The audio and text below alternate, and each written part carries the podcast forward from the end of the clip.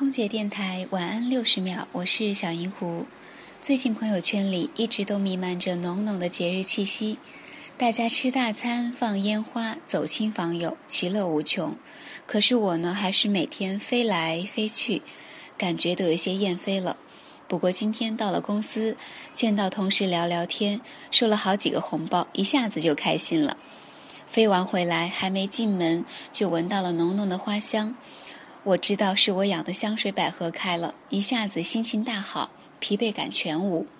突然间也想到，生活确实是平淡为真，但是需要我们去调剂，就能免于乏味。